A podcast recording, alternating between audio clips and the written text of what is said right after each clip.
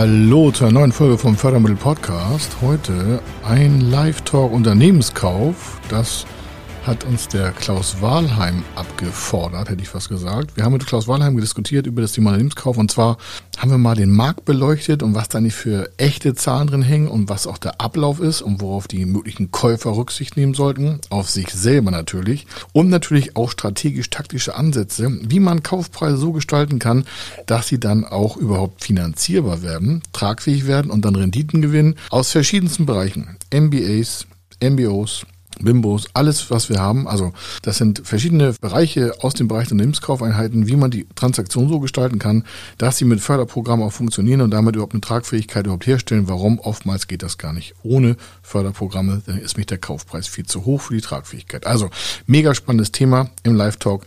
Hören Sie gleich. Er ist Mr. Fördermittel, Buchautor, Vortragsredner, Moderator seiner eigenen Fernsehsendung zum Thema Fördermittel und Geschäftsführer der Feder Consulting. Mit seinem Team berät er kleine, mittlere und große Unternehmen rund um die Themen Fördermittel, Fördergelder und Zuschüsse. In diesem Podcast bekommen Sie wertvolle und entscheidende Informationen, wenn es um die Themen Investitionen, Innovationen und Wachstum in Unternehmen geht. Über 25 Jahre Erfahrung, mehrfache Auszeichnungen als Fördermittelexperte, mehrere Milliarden Euro betreutes Investitionsvolumen und über 11.000 Unternehmensprojekte. Davon können Sie jetzt profitieren. Hier ist der Fördermittel-Podcast mit Kai Schimmelfeder. Einen wunderschönen guten Morgen. Hallo Kai Schimmelfeder. Ich, ich grüße dich. Guten Morgen. Ich begrüße auch natürlich unsere Teilnehmer heute hier wieder zu dem Live-Talk mit Kai Schimmelfeder heute mit einem Spezialthema Fördergelder für den Unternehmenskauf. Ähm, ich glaube, Fördergelder ist da vielleicht immer auch ein bisschen zu kurz gefasst. Es geht natürlich um ein komplexes Finanzierungskonzept. Und äh, das Spannende ist ja zunächst mal, ja, wie oft kommt so etwas eigentlich vor? Das heißt, wie viele Unternehmen stehen denn überhaupt zum Verkauf oder zur Nachfolge? Das ist, glaube ich, eine Frage, die sich gar nicht ganz so einfach beantworten lässt, wenn man da unterschiedlicher Ansicht sein kann. Also es gibt Aussagen, die von einer halben Million potenziellen Unternehmen sprechen, die zum Verkauf anstehen. Aber du siehst das, glaube ich, ein bisschen anders, oder Kai? Ja, doch so. Also das Thema Nachfolge wird oftmals in den, in den Studien und Statistiken äh, so definiert, weil es gibt ja keine Datenbank, wo drauf steht, wollen Sie Ihr Unternehmen verkaufen. es gibt zwar Plattformen, wo man Unternehmen kaufen kann, aber da wird nicht nachgefragt, äh, warum oder weshalb. Und die Statistik und auch die, das Bundeswirtschaftsministerium, das hält sich an eine ganz einfache Regelung. Die haben erstmal alle, die über 60 sind und Inhaber, Unternehmer sind und gelistet sind äh, im Bundesanzeiger, gesagt, wer über 60 ist, der will wahrscheinlich eine Nachfolgeregel. Und so kommen halt über 500.000 Unternehmen zusammen, die dann irgendwo kolportiert äh, werden als nachfolgerelevante Unternehmen. Wir nutzen diese Zahlen auch, aber um sie runterzubrechen, ähm, 500.000 Euro davon ist die Hälfte circa, also rein statistisch gesehen, familieninterne Nachfolge und maximal 250.000 Euro scheinen äh, verkauft werden zu wollen. Aber auch das ist eher der Wille als die Kunst. Ich habe da mal eine ganz persönliche Frage an dich. Ich meine, natürlich müssen wir uns hier an die formellen Regelungen, vor allen Dingen auch an die Eingruppierungen bei äh, finanzierenden Instituten, Investoren und so weiter halten. Aber ist das eigentlich noch zeitgemäß, wenn man immer davon ausgeht, ab 60 kann man sich quasi nur noch aufs Lebensende vorbereiten? Nee, das ist alles äh, antiquierter Kram. Also aus unserer Sicht, das sehen wir ja auch. Also A, arbeiten, also es gibt gar nicht so viele Unternehmen wirklich, die verkaufsfähig sind äh, aufgrund des Alters. Einige wollen schon viel früher aussteigen. Und die Betrachtungsweise zu sagen, ich passe mich da so an das äh, gedankliche Rentenalter an, an den Lebensabschnittsabend, mein Schwiegervater ist 88 und der hat noch bis, also eigentlich arbeitet er heute noch. der hat der ganzes Jahr, der, der hat sein ganzes Leben gearbeitet, ja. Und äh, halt viel weniger als früher, ist klar, hat auch nicht mehr die Kraft, ist im Tischlereibereich tätig und ähm, hat dort ähm, Restauration gemacht im 16. 17. Jahrhundert, also sehr aufwendig. Und das ist das, was du sagst. Also wenn du dem sagen solltest, hey, denk dran, ne, jetzt äh, 63, 65, 67 ist Rente, musst du aufhören, musst du verkaufen. Sagt, was, was, was willst du denn von mir? Ja. Man darf noch nicht vergessen, wie viele Familienbetriebe wir in Deutschland haben. Und da wird ja nicht einfach mal aufgehört. Nein, man muss auch, glaube ich, ganz stark unterscheiden, was ist das für eine Art der Tätigkeit. Ne? Ja. Äh, wenn ich in einer körperlich belastenden Tätigkeit bin, ist das was völlig anderes. Äh, aber wir sind heutzutage im Zeitalter der Digitalisierung hoffentlich bald mal richtig angekommen. Ja. Das heißt, unsere Generation wird es auf jeden Fall so sein, dass sich die Tätigkeit immer mehr eigentlich auf eine geistige Tätigkeit beschränkt. Ja. Und ähm, ja, ich frage mich immer, warum dürfen dann Politiker auch mit 80 und mehr noch Politiker sein und Unternehmensführer, da spricht man nur noch davon, ja, eigentlich kannst du nur noch dein Unternehmen abgeben. Das ist natürlich äh, auch eine Frage auch der Statistik. Sehr, unter, sehr unterschiedlich. Also nehmen wir an, du hast ähm, so ein, ein, ein börsennotiertes Unternehmen. Das hat ja nie ein Nachfolgeproblem. Das ist eine Kapitalgesellschaft, die wird von Eigentümern, Investoren gehalten. Und da rolliert ja schon per, quasi per Gesetz nicht, aber per oder dem Mufti, also das, der heißt, der Vorstand ist bis meinetwegen 65 im Amt maximal, dann, dann gibt es da kein Nachfolgeproblem, weil dann kommt der nächste Vorstand. Das vermischen ja auch alle. Viele sagen, ja, wir haben, sag ja, welches Unternehmen, das, was du sagst, betrifft das überhaupt?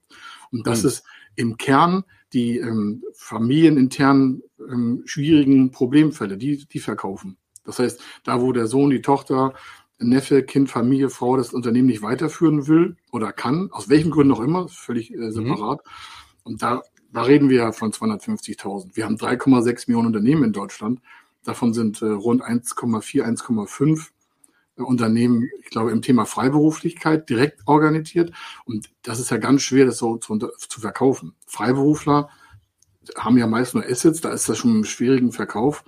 Wenn wir das nochmal rausnehmen, dann sind wir ja noch tiefer und dann merkst du auch, dann geht diese Zahl von, ja, 500.000 Unternehmen stehen zum Verkauf, in Anführungsstrichen auf Basis des Alters, ist, wie du genau sagst, äh, völlig, äh, also ich halte das für eine haltlose äh, Behauptung, ja. weil sie auch der Realität nicht entspricht.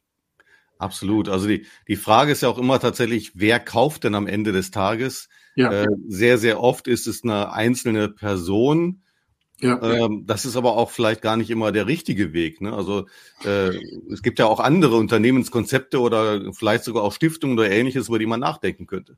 Ja, also auf der einen Seite ist es natürlich so, dass unter, also es gibt die Möglichkeit als Einzelmensch, also als Mensch vielleicht ein Unternehmen zu kaufen, in welcher Struktur auch immer, ob man erst eine GmbH gründet, als Holdinggesellschaft und dann die Anteile kauft, wenn ich mal von einem GmbH äh, ausgehe. Mhm. Das ist so der, der einfachste Fall. Dann kann das eine Person sein. Wir begleiten hier Teamgründung. Das heißt dann bei uns äh, Gründung durch Kauf. Das heißt, obwohl das Unternehmen schon besteht, und das ist ein Riesenaspekt zum Thema Förderung, also obwohl das Unternehmen, das ja verkauft werden soll, besteht, ob das ein Jahr besteht oder 100 Jahre, ist egal, oder noch älter, dann kann man als Team oder alleine die Anteile kaufen, meinetwegen 100% der Gesellschaftsanteile, dann nimmt man auch die, Gesell die Geschäftsführung und dann fließt ja der Kaufpreis, der noch zu fördern vielleicht wäre, an den Verkäufer, also an den Gesellschafter. Und dann ist das eine, eine Gründung durch Kauf. Und dann infizieren die positiv gesehen, das klingt jetzt ganz schrecklich das Wort, aber dann quasi verändern die dieses Unternehmen zu einem Gründerunternehmen, obwohl es schon halt, was ich, hunderte Jahre Bestand hat. Und das hat wieder die Möglichkeit, dass auf der Personebene, also auf der Menschebene des neuen Gesellschaft eine Förderung ausgesprochen wird, weil er das Unternehmen in die Zukunft weiterführt. Weil damit werden ja Arbeitsplätze gesichert oder neu geschaffen. Das ist so ein Thema Teamgründung, der klassische Bereich dieses MBI, also Management bei Innen. Mhm. Also von außen, das ist ja quasi so ein MBI äh, über Teamgründung, also von außen kommt äh, eine Gruppe oder ein Mensch äh, als neue Gesellschafter, Geschäftsführer hinzu, das ist der Klassiker. Da gibt es auch ganze Plattformen, MBI-Kandidaten und wie die alle heißen. Das heißt, es gibt ja schon eine gewisse Nachfrage, nennenswert auch, die ein gewisses Eigenkapital haben, meist nicht genug für den gewünschten Kaufpreis des Verkäufers. Aber das gibt es schon. Es gibt ja auch Plattformen für Verkäufer, aber das ist immer schwierig, weil in Deutschland ist es immer schwierig, mit Unternehmensdaten zu hausieren. Die Verkäufer haben meistens nicht Lust, ihre Daten so früh offenzulegen. Ja, aber du hast gerade eben auch noch einen anderen Punkt angesprochen, den ich ganz interessant finde. Ähm, nicht selten geht es ja auch darum, nochmal zu schauen, ob man mit einem neuen Konzept vielleicht Arbeitsplätze erhalten kann. Ja. Ähm, zum Teil sind das eben bisherige Mitarbeiter, die dann das Unternehmen kaufen. Äh, dann schließt sich aber eigentlich so ein Management bei in äh, aus, oder? Weil dann ja, klar, das ist klar. Also, ja, das ist, das ist, äh, kommt nicht so oft vor, aber passiert auch. Also entweder Da gibt's noch mal so zwei verschiedene Sachen. Also wir haben äh, die Position A, das ist der Verkäufer und äh, B ist der Verkäufer und der B-Verkäufer, der kann sein entweder von außen, das was ich gerade gesagt habe, mhm. der externe, der mit Geld kommt, den Kaufpreis vom Gesellschafter bezahlt und alles übernimmt, oder es gibt vielleicht einen Mitgeschäftsführer oder Prokuristen, also Führungsebene, der vorher schon in der Geschäftsleitung war und sagt, ich hatte vorher keine Anteile oder wenig Anteile. Gibt's ja auch, dass jemand schon sie 15 Prozent hat äh, und der Hauptgesellschafter, der das mal gegründet hat, noch 90 oder 95 oder was auch immer, dann könnte der dieses Unternehmen ja komplett kaufen, indem er die Gesellschaftsanteile komplett übernimmt. Und eine Ebene drunter ist es, wenn es nicht aus der Führungsetage gekauft wird, dass sich Mitarbeiter zusammenschließen und sagen, alles klar, bevor das hier äh, quasi an die Wand fällt und es keinen Käufer gibt, also wenn, der, wenn die Käufernot da ist, also der Käufer ist nicht vorhanden oder will es nicht kaufen oder kann es nicht bezahlen, dann sichern die sich quasi einen eigenen Arbeitsplatz und äh, da gibt es wieder verschiedene Spielvarianten. Also entweder die gehen aus, einer aus dieser Mitarbeitermannschaft übernimmt auch das Unternehmen, das kann auch sein, ja, und mhm. lässt die weiter angestellt. Oder diejenigen werden Gesellschafter, ist auch ein totales Modell. Mitarbeiter werden Gesellschafter und suchen sich dann einen Fremdgeschäftsführer, der das Geschäft weiterführt und vielleicht auch in die Zukunft führt. Also es gibt ganz viele tolle Geschäftsmodelle, äh, um bestehende Unternehmen weiter in die Zukunft zu führen. Und dafür gibt es ja auch die Förderung aus dem Grund. Unter anderem. Also A, soll das die Zukunft erreichen und B, soll es die Arbeitsplätze sichern. Wie weit geht denn eure Begleitung, eure Beratung an der Stelle? Ihr habt ja schon äh, über 500 Unternehmenskäufe begleitet. Ähm, wo fängt es an und wo hört es auf? Also ich habe schon mal äh, mir erstmal gedacht, für euch geht es ja in erster Linie um die Finanzierungskonzepte, das ja, heißt ja. für den Käufer und nicht nur für den Verkäufer, richtig? Ja, wir betreuen immer nur den Käufer. Das ist mhm. unser Adressat. Also das ist der, der zu uns kommt. Das heißt, jemand kommt zu uns, hat irgendwie auf YouTube was gesehen. Da haben wir eine, verschiedene Videos zum Thema Unternehmenskauf. Oder wir haben einen Online-Workshop oder wir haben, haben, ein Buch dazu geschrieben. Also ein echtes, kein E-Book, sondern also ein Hardcover. Es gibt Buchhandel, Unternehmenskauf, Finanzierungsgeheimnisse und sowas. Das ist äh, ein super Renner, weil wir da zehn Finanzierungswege aufzeigen, ein Unternehmen zu kaufen, auch in der Struktur. Mhm. Oder die haben Blogartikel gelesen oder sonstiges oder einen Podcast oder sehen heute hier bei LinkedIn zu oder bei Facebook oder bei YouTube. Und ähm, da, da beginnt das, dass da jemand zu sagt, ich möchte Unternehmen kaufen oder ich möchte Anteile erwerben. Oder jetzt nicht gleich lachen, es gibt wirklich einen Passus, da steht Herauskauf unliebsamer Gesellschafter. Also es gibt wirklich ein Förderprogramm, wo vorgesehen ist, die Begründung, warum äh, gefördert wird, ist der Herauskauf unliebsamer Gesellschafter. Unliebsame Gesellschafter, warum ist das so wichtig? Warum gibt es dafür, also wäre zwar ein Förderkredit, aber es ist halt eine Finanzierungsförderung. Ja, wenn der Unternehmer zu zweit ist, also die sind zu zweit und einer ist nicht so nett und der andere ist netter, dann macht meistens so Gesellschafter-Zwist halt echt Stress.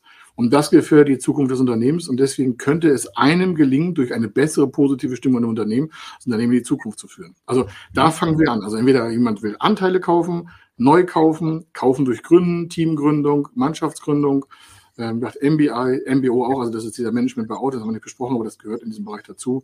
Und viele an dieser Spiel waren. Also es hat immer, da hat jemand eine, eine Finanzierungsbedarf von, was ich, einer Million, zwei Millionen, fünf Millionen, zehn Millionen Euro.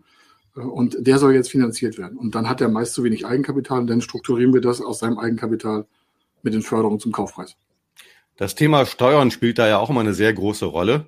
Ja. Ähm, ich kann mir vorstellen, ich kann das nicht mit meinem Standardsteuerberater zwangsläufig gut umsetzen. Ich brauchte einen Steuerberater, der auch in dem Themengebiet sich spezialisiert hat. Ist das so oder wie siehst du das? Ja, ich will das mal höflich formulieren. Also erster Tipp für die, für die Hörer und Zuschauer ist, nie den Steuerberater nehmen, der das bisherige Unternehmen betreut hat. Mhm. Der weiß ja, wo die Leichen liegen und der hat einen Wissensvorsprung und der wird, solange das Mandat nicht geschrieben ist, das klingt jetzt ganz hart, ja, können mich auch alle für angreifen, ist mir egal, die Erfahrung, die Beweise, Schrift, ich habe das ja hier liegen. Also wir reden ja von der Live-Praxis. Ich sehe ja, was da gebucht wurde in Bilanzen und nicht und was da auch vielleicht nicht so super gebucht ist. Und da wir keine Steuerberatung machen, und haben wir immer einen Netzwerkpartner, der das prüft. Außer der Kunde hat selbst einen Steuerberater, der das schon geprüft hat, also die Unterlagen von dem zu verkaufenden Unternehmen. Und da kann ich nur zu jemandem raten, A, der vorher nicht involviert war, auf gar keinen Fall. Auch keinen aus der Familie nehmen, auch keinen nehmen, der sagt, ja, den kenne ich schon seit 20 Jahren, der macht auch sonst äh, so Verkehrsrecht, der wird ja Unternehmenskaufrecht auch machen. Nein, es braucht einen Profi, Ja, wenn die Kunden keinen haben, dann liefern wir einen. Der ist dann extra zu honorieren, aber äh, da würde ich mir auf jeden Fall einen Profi holen. Warum? Es hat ja was damit zu tun. Für den Käufer ist das Steuerliche eher nicht so schlimm wie für den, äh, also für den Verkäufer. Für den, der Verkäufer hat ja einen steuerlichen Tatbestand, den er dafür steuern muss. Das ist sein Steuerberater. Der Käufer kann aber beim Steuerberater super vorab eine, eine quasi Unternehmenskonstruktion einer Organschaft konstruieren, um optimal die Finanzierung und später auch die Refinanzierung darzustellen. Deswegen raten wir auch zu einem Spezialisten, der über eine Holdingstruktur sich auskennt und nicht nur mal von gelesen hat. Ich weiß, das ist irgendwie das Standardwerk von vielen Steuerberatern, aber da würde ich mir schon jemanden holen, der das schon ein paar hundert Mal gemacht hat als Steuerberater. Sonst äh, hat das alles äh, am Ende bezahlen muss es sowieso jemand, den Steuerberater, den kann man sich auch gleich einen guten nehmen. Ja, das ist definitiv ein Thema. Entschuldigung, also hier ist ja wirklich live und normalerweise sind alle Telefone immer ausgeschaltet. das ist äh, sehr unangenehm. Ja, einfach weiter, genau. Ähm, ja, nichtsdestotrotz, äh, ich kenne natürlich auch die Situation, dass man sich extra einen Spezialisten reinholt, ähm, und dann eben doch äh, nachher enttäuscht ist. Und da ist es, glaube ich, sehr, sehr gut, wenn man sich bei dir schon mal auch informieren kann, welche Erfahrungen hat man, wie kann man auch da vielleicht auf einen erprobten Pool zurückgreifen. Ähm, findet man dort Informationen auch unter federconsulting.com, also unter deiner Seite? Oder ja, wir haben äh, im, ja, genau, im Blogbereich haben wir natürlich frei zugängliche Texte, äh, also zum Thema auch solcher Fehler mit dem Steuerberater ist auch was dabei. Ja, das ist nicht despektierlich gemeint, aber ich würde mir wünschen, dass viele Berater aus welcher Zunft auch immer einfach bei Schusters bei den Leisten bleiben, weil da wird ja für so einen Gründer oder egal was, ne, was wir gerade besprochen haben, egal welche Personengruppe wir jetzt als Käufer definieren, da wird ja ein neuer Lebensschritt gestaltet. Da hängen ja Familien dran. Vielleicht hängen da Kinder dran. Also gar nicht im Geschäft, um Unternehmen, aber das ist ja nicht einfach mal nur so, da wird ein Unternehmen gekauft, auf der anderen Seite ist da meistens ein Lebenswerk, was transferiert wird. Und ich finde, die, der Respekt vor der Lebensleistung und der Respekt vor dem Mandanten, der gebietet es auch einfach zu sagen, okay, ich habe es erst dreimal gemacht, ich habe keine Ahnung. Und wenn der Steuerberater das nicht nachweisen kann, dass er schon ein paar Dutzend Mal gemacht hat und in schwierigsten Lagen, dann raten wir unserem Kunden mal ab, lassen die Finger davon. Warum? Das wird am Ende echt schmerzhaft für den Kunden. In fünf, sechs Jahren kommt eine Steuerprüfung, dann ist irgendwas falsch gemacht worden, falsche Verträge aufgesetzt, irgendwas. Und dann ist das Schreien immer, ja, hätten wir damals mal. Ich sage, ja, hätte, hätte, hätte, hätten sie auf uns gehört. Das ist ganz oft so. Ich frage mich mal, warum, die geben ja Geld aus. Also ein ganz elementarer Punkt, sich beim steuerlichen Bereich im Unternehmenskauf auf den Profi zu setzen, weil auch das Thema Förderung da stark reinspielt. Wenn wir so eine Kaufpreisfinanzierung haben, vielleicht sprechen wir noch drüber, aber da reden wir ja nicht von klassischen Hausbankfinanzierung, sondern reden wir ja auch von Eigenkapital-ähnlichen Strukturen im wirtschaftlichen Eigenkapitalbereich der Bilanz. Und wenn wir das Wort Bilanz hören, dann hören wir sofort, au, Steuerberatung. Das heißt, es mhm. braucht da jemand, der auch in diesem Bereich mit unserer Schnittstelle arbeiten kann. Ja. Äh, Brauche ich dann gleichzeitig immer auch jemand, der sich speziell in der Branche auskennt oder ist das weniger wichtig? Nee, also das, äh, der, der Steuerberater, ich bin ja schon mal dankbar, wenn der sich im Transaktions-, ähm, also im, im Verkauf äh, wirklich top auskennt. Da gibt es ja viele. Ja, ja. viele gibt es da. Ich, da ist jetzt nicht, dass wir einen Mangel dran haben beim Unternehmenskauf. Und äh, da geht es ja immer nur um den Käufer. Wir machen uns keine Gedanken um mögliche Schwierigkeiten beim Verkäufer. Das muss der mit seinem Steuerberater, Wirtschaftsprüfer und Rechtsanwalt abregeln. Wir sind immer nur für unseren Kunden zuständig und den schützen wir um alles der Welt. Und der braucht ein richtiges Setup. Und der braucht keinen Brancheninsider, sondern der braucht jemanden, der sich wirklich mit dem Thema äh, beschäftigt und auch fragt, wo wollen Sie damit eigentlich hin? Stell dir mal vor, wir reden jetzt mal von einem Unternehmen. Ne? Wir haben Kunden, danach höre ich auch schon auf mit dem, mit dem Erklären, weil es sonst zu detailliert wird. Ich möchte sie ja begeistern, die Zuschauer, und hier nicht so voll quatschen. Also, der sagt der Schmüllfeder oder das Team, also die Leitung von der Projektleitung hier im Unternehmenskauf, äh, ich will eine Buy- und Build-Strategie starten. Ja, wenn Sie sagen, was ist Buy und Build? Ja, der kauft und baut aus. Das heißt, der kauft auch dazu oder baut das Unternehmen über verschiedene Tochtergesellschaften weiter aus. Das heißt, er hat permanenten Finanzierungsbedarf über die nächsten sechs, sieben, acht, neun, zehn Jahre. Wenn man das vorher weiß, dann ist die Finanzierung eine ganz andere. Oh, dann sind die Flussströme eine ganz andere. Wenn aber jemand sagt, äh, hier mein Vater, der will seinen Laden verkaufen. Ich sage, hm, okay. Äh, nicht vererben? Nee, der hat nicht für die Rente vorgesorgt und eigentlich sind wir auch fast immer pleite. Also wir leben zwar, aber das, äh, wir haben kein großes Vermögen aufgebaut wir machen aber so 100.000 äh, Gewinn, ist eine GmbH äh, vor Steuer im Jahr, also 100.000 Gewinn. Wir haben beide 60.000 Euro Geschäftsführergehalt und mein Vater braucht so ungefähr eine Million Euro. So fangen einige Gespräche an. Dann mhm. sage ich, ja, ist nett von ihm, warum sagen Sie mir, was Ihr Vater braucht? Ja, der muss er seinen Lebensunterhalt weiter generieren können, wenn er, wenn er mir den, die anderen 50, wenn er mir die 100 Prozent äh, verkauft. Sage, haben Sie schon mal überlegt, dass die Million nicht tragbar ist im Unternehmen, weil jetzt machen Sie 100.000 Euro Gewinnvorsteuer. Sie müssten wahrscheinlich irgendwie in fünf, sechs, sieben Jahren den Kaufpreis zurückzahlen. Dann merken Sie schon, eine Million Euro durch fünf Jahre sind 200.000 Euro pro Jahr. Sie haben weniger Gewinn als die Tilgung. Ach so. Ja, also das ist schon eine Frage. Also was will jemand eigentlich machen und welche Begründung hat er und welche Motivation hat er, einen Kaufpreis zu finanzieren? Das da kommt ja auch direkt von, da kommt ja direkt schon ein ganz, ganz wichtiges anderes Thema gerade mit rein, was du gerade mit eingeflochten hast. Fünf, sechs, sieben Jahre. Also wir reden ja nicht über, äh, ich sag mal, eine Immobilienfinanzierung über 28 Jahre, wie das früher so üblich war.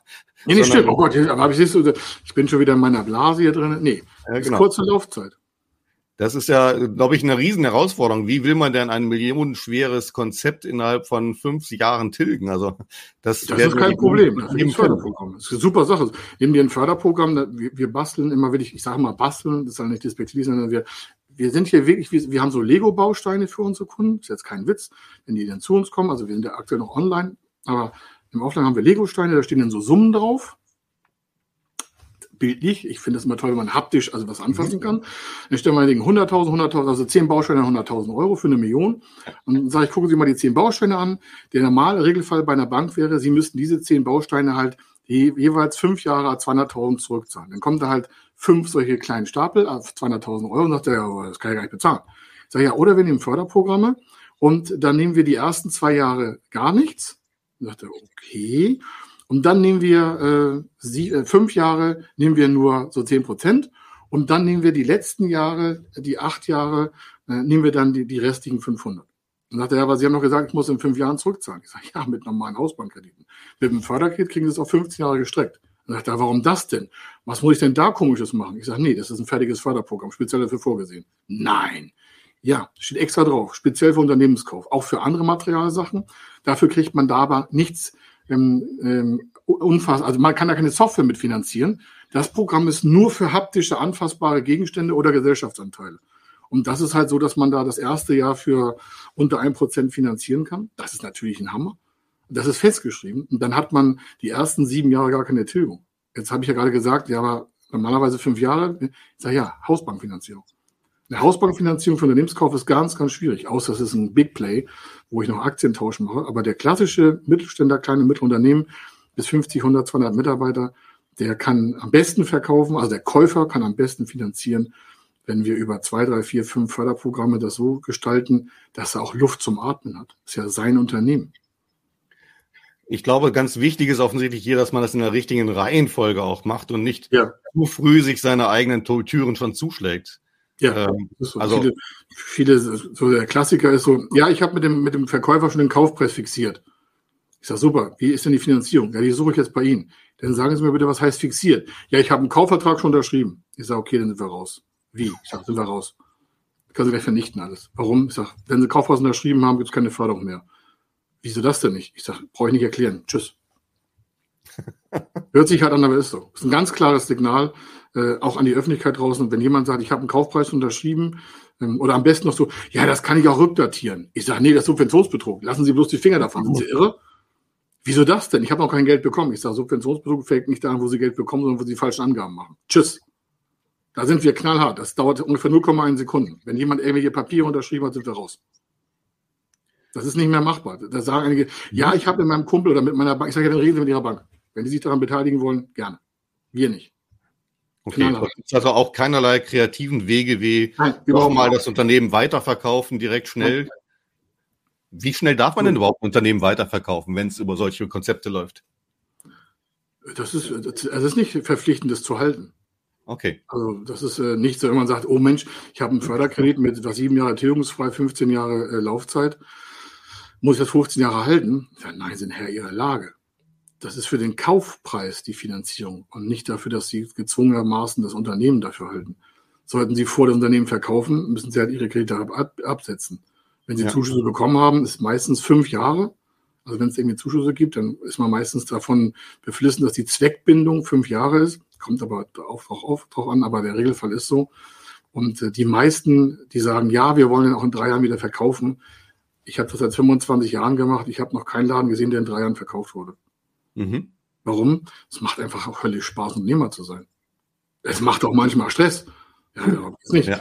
Aber wenn jemand sagt, ich kann da mit meiner eigenen Hände arbeiten, mein Vermögen aufbauen, und wo sonst geht das? Wo sonst geht das? Wenn man Unternehmer ist, kann man das machen. Dann kann man einfach Wachstum generieren, Renditen verbessern, am Struktur mit Menschen arbeiten, Potenziale fördern, Produkte verbessern, den Markt befriedigen, Lösungen schaffen. Das Ganze als Unternehmer. Und der macht ja halt Gewinne. Das also machen wir auch den ganzen Tag. Wenn man sich gute, eine gute Exit-Strategie kann ja auch nur dann funktionieren, wenn man es schafft, auch etwas aufzubauen, was dann auch mehr Wert hat als vorher. Ne? Also, oh, Klaus, genau. genau das ist das Thema. Diese Exit-Strategie, die muss man vorne bedenken. Also muss man gar nicht, muss man gar nichts, aber wenn der Käufer sagt, ja, ich will auf jeden Fall in zehn Jahren will ich dann verkaufen. Ich sage, ja, was haben Sie denn für eine Planung dafür? Wie? Ich sage, ja, für was wollen Sie denn verkaufen? Ja, weiß ich nicht. Ich sage, ganz schlecht. Wenn Sie an Verkaufen denken, dann planen Sie es am besten durch, weil sonst ist es alles nur Hirngespinst. Es gibt bei uns ganz klar Menschen, die sagen, ich habe hier folgendes System, ich habe vor drei Jahren ein Unternehmen gekauft, ich will jetzt ein zweites kaufen und ich habe beides zusammen, äh, will ich dann verschmelzen in einer Holdingstruktur und ich habe mir vorgenommen, das in vier Jahren zu verkaufen und werde nächstes Jahr mit den ersten Pitches zum Verkauf anfangen, mache eine Renditenversteigerung und hebe alle Steuerinvestitionen auf. Ich brauche eine strukturierungsfinanzierte Einheit, um den äh, Exit am besten steuergünstig vorzubereiten. Was können Sie mir da anbieten? Puff. Dann weißt du ganz klar, mit dem brauchst du nicht viel quatschen. Der will das Ding in vier Jahren verticken. Das heißt, der tut alles, um das optimal darzustellen, Mitarbeiter zu halten. Das ist ein Riesenirrtum zu sagen, oh, dann bauen wir die Mitarbeiter ab, dann haben wir auch weniger Kosten und haben mehr Geld. Das Dümmste, was man machen kann, ist Mitarbeiter abbauen. Wenn man verkaufen will, nie Mitarbeiter abbauen. Warum? Das ist ein ganz klares Zeichen, das geht short, also es geht in den Verlust rein. Mhm. Mhm. Wachstumsunternehmen bauen Mitarbeiter auf. Ja, ich glaube, das ist eine sehr, sehr gute Message auch an Unternehmen draußen, die meinen, sie würden sich attraktiver machen durch Mitarbeiterabbau. Ähm, ist ja schon mal sehr spannend. Was mich aber auch interessiert ist, äh, wir reden jetzt im Moment aus der Sichtweise aus Deutschland heraus äh, mit ja. europäischen Förderkonzepten. Wie mhm. sieht's denn aus mit äh, Konzepten, wo man vielleicht darüber nachdenken kann, mache ich das Unternehmen vielleicht lieber in den Niederlanden oder in anderen angrenzenden Ländern? Wird das auch bei euch mit berücksichtigt? Weil es gibt ja, ja dort ja. andere also Rahmenbedingungen. Gehen, tut, ja. Also gehen tut das. Es ist immer so, dass äh, wenn ich aus, dem, aus, der, aus der deutschen Förderwelt was nutzen möchte, oder wenn ich als Unternehmen mit einem Sitz in Deutschland oder als Person in Sitz, mit Sitz in Deutschland, wenn ich sage, ich habe hier nur meinen Wohnsitz, also die Privatperson, die ist zwar vorher angestellt äh, und will jetzt Unternehmen in Holland kaufen und sagt, ja, mein Lebensmittelpunkt wird auch in Holland sein. Ich sage, okay, dann sind wir raus. Warum? Sie brauchen immer Bezug aus Deutschland das heißt, sie haben ihre Muttergesellschaft hier und haben auch das operative Geschäft hier und der Lebensmittelpunkt ist hier und äh, das Geschäft ist hier. Wenn sie starten, dann geht das nicht. Andere Variante. Gleiche Person hat vielleicht vor drei Jahren Unternehmen gekauft hier in Deutschland und möchte eine Gesellschaft, die passend ist zu ihm, aus Holland kaufen. Mhm. Das geht.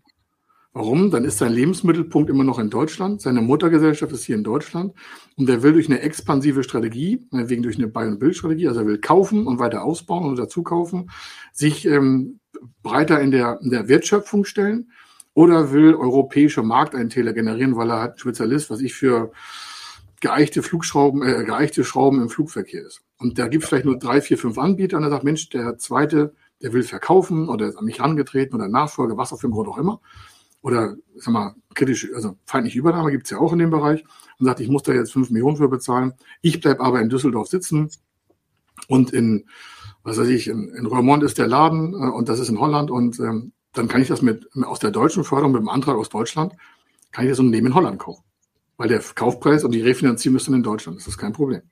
Auch äh, interkontinental geht das Ganze. Also wir haben ein Unternehmen in Brasilien, das ist der Mittelständler hier in Deutschland und hat ein Unternehmen in Brasilien gekauft. Mit der deutschen Finanzierungsstruktur. Und die Refinanzierung ist ja auch in Deutschland. Die Anteile hat er natürlich bei sich aufgenommen in der Bilanz, aber das ist nicht so schwierig. Das gilt für alle Gruppen, was ich gesagt habe. Es braucht immer einen deutschen Bezug dazu und einen deutschen Lebensmittelpunkt. Man kann den auch verlagern innerhalb von Deutschland, ähm, wenn man möchte, dann geht das.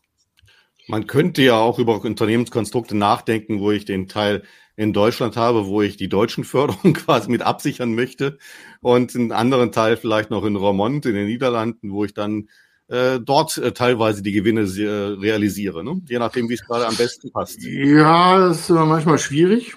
Es äh, wird ja wahrscheinlich Covenants geben, also das heißt, da sind Auflagen bei der geförderten Finanzierung, die sagen, ähm, wir erwarten konsolidierten Bilanzabschluss auf deutscher Ebene.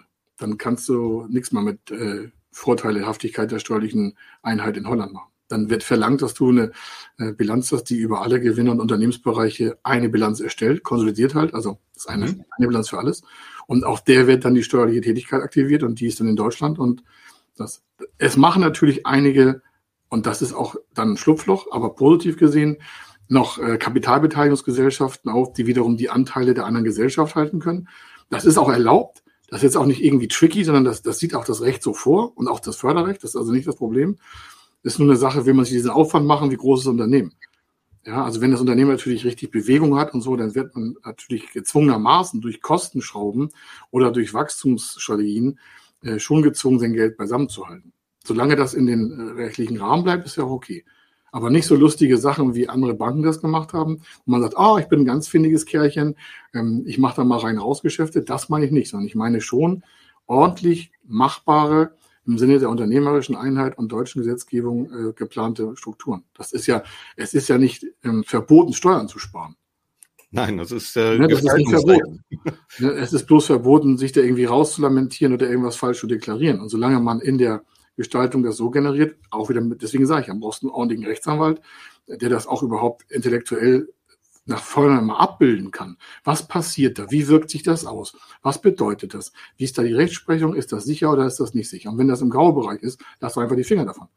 Es gibt genügend positive Möglichkeiten, ähm, das so umzusetzen, dass es passt. Und dann guckt auch keiner schräg drauf, sondern ja, das ist einfach machbar. Einige sagen ja, äh, ich fahre auf der Autobahn 130, das ist Richtgeschwindigkeit, und einige fahren halt 150. 150 erlaubt ist es auch okay. Ist 130 erlaubt, ist die Grenze 130. Man muss halt nur wissen, wo ich die 150 fahren darf und wo nicht. Ähm, unterm Strich, um das nochmal zu übertragen, wenn ich also mich mit dem Gedanken äh, anfreunde, ein Unternehmen zu kaufen, dann macht es auf jeden Fall Sinn, dass ich rechtzeitig mich selber erstmal schlau mache. Ja, Was ja. gibt's denn überhaupt für Spielbälle, die man vielleicht ins Feld führen kann? Und dann sollte man sich sicherlich auch nochmal einen Experten an die Seite holen, der einen da ein bisschen durchführt. Weil ich glaube, ansonsten ist die Trefferwahrscheinlichkeit äh, für jemanden, der es noch nie gemacht hat, nahezu null, oder? Ja, das ist ein super, fast schon Schlusssatz. Also das, äh, die meisten stürzen sich in Transaktionen und Recherchen von Unternehmenskäufen wir hatten mal einen Kunden, der hatte 46 Unternehmen durchleuchtet und hat bis heute keins gekauft. Na gut, das ist ja vielleicht ohnehin eine gute Frage. Wie viel Unternehmenskäufe funktionieren denn auch dauerhaft? Gibt es dazu Aussagen, wie, wie gut die Unternehmen danach auch langfristig überlebt haben? Also wenn die bei uns waren, 100 Prozent, das verfolgen wir. Es klingt hart, aber es ist so. Warum? Weil wir halt diese drei, fünf, zehn Jahre vorausplanen das mhm. ist zwar immer, je weiter weg ist der Fehler der Planung da, aber wir haben ja revolvierende Unterlagen für den Kunden, das verlangen auch die Förderstellen oder auch die Förderbanken, dass man sagt, okay, man trifft sie einmal im Quartal, um frühzeitige Missentwicklung zu entdecken, also präventives Control, also Controlling als Steuerung und nicht als Kontrolle. Mhm. Das, wenn man sich erstmal daran gewöhnt hat, dann ist das normal. Ja, das ist ja kein Problem. Aber einige, die das alleine machen, denken, pff, was wollen die mir schon erzählen? Ich kenne mich hier aus. Ich sage, let's go. Also die K.O.-Quote ist äh, 70 von 30. Also von zehn gekauften Unternehmen, die nicht begleitet werden. Also nicht nur von uns, sondern die nicht beraten, begleiten werden. Mhm. 70 Prozent gehen K.O. in 36 Monaten. Autsch, das tut weh. Also da kann man ja wirklich nur sagen, man sollte sich informieren, wo es möglich ist. Ein weiterer Kanal, den wir heute noch nicht genannt haben, ist ein YouTube-Channel bei dir. Wo ja, genau. denn? Wo finde ich den? Äh, am besten entweder bei YouTube eingeben Kai Schimmelfeder, der Name ist ja zum Glück äh, sehr prägnant, Schimmelfeder eingeben oder kaischimmelfeder.tv Kai Schimmelfeder ist ein Wort und .tv. Dann ist man direkt auf unserem YouTube-Kanal. Da gibt es eine Rubrik, da sind Handwerksbetriebe gemacht haben, Fitnessstudio gekauft, Industriebetrieb, Softwareunternehmen, Dienstleister. Wir haben was zum Eigenkapitalförderprogramm. Das ist alles gebührenfrei. Es kann jetzt keiner sagen, das wusste ich gar nicht. Das sind ganz tolle Beispiele, also richtige Finanzierungsbeispiele, runtergebrochen bis zur Refinanzierung, ja, äh, in so Videos, 15, 20 Minuten lang. Da kann sich jeder wirklich sofort wiederfinden. Das ist ein 30 Millionen Deal, die wir gemacht haben. Also es geht auch höher als nur 3, 4, 5 Millionen. Und dann fragt man sich, wie geht das? Ja, wie das geht, haben wir da gezeigt. Also wir halten da nicht mit Wissen hinterm Berg, sondern möchten, dass sich einfach mehr Unternehmen zum Thema Unternehmenskauf besser aufstellen. Und das Ganze sogar kostenfrei und äh, ja. man kann einfach mal reinschauen. Also in diesem Sinne kann ich nur sagen, es macht Spaß, sich hier weiter zu informieren. Es kann einen vielleicht sogar lebensverändernden Fortschritt geben. Fortschritt, nee, Vorsprung muss man sagen an der Stelle. Ja, Vorsprung ist gut. Das ist, glaube ich, wirklich das Entscheidende. Und insofern würde ich sagen, nächste Woche geht's weiter. Ich danke dir. Ciao. Vielen Dank. Wenn Sie wissen wollen, ob Ihre geplanten Investitionen förderfähig sind und wie Sie zu den richtigen Förderprogrammen kommen, dann gehen Sie auf die Website www.fördermittel-testen.de. Dort können Sie Ihre Projektdaten an das Team von Feder Consulting übermitteln und erhalten dann ein Ergebnis zu den möglichen Förderprogrammen gesendet. Viel Erfolg und eine gute Zukunft.